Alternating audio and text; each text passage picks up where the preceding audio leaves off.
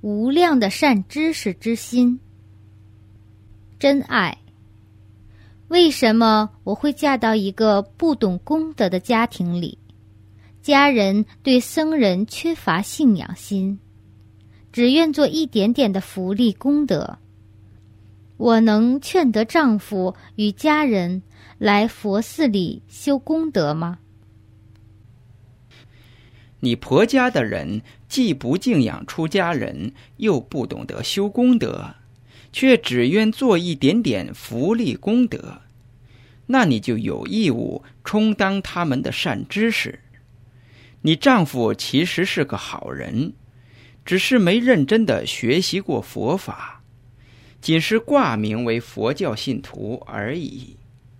他并不了解什么是真正的佛法，也因他曾从媒体的报道中听闻到某些法师有越轨行为的新闻后，对出家人更没信仰心。甚至认为国内的法师全都是一样的，但事实并非如此。所以你要充当丈夫的善知识，因为他本性好，你只需要冷静点，有耐心的让他了解僧人，了解修功德之事，不久将会变得更好的。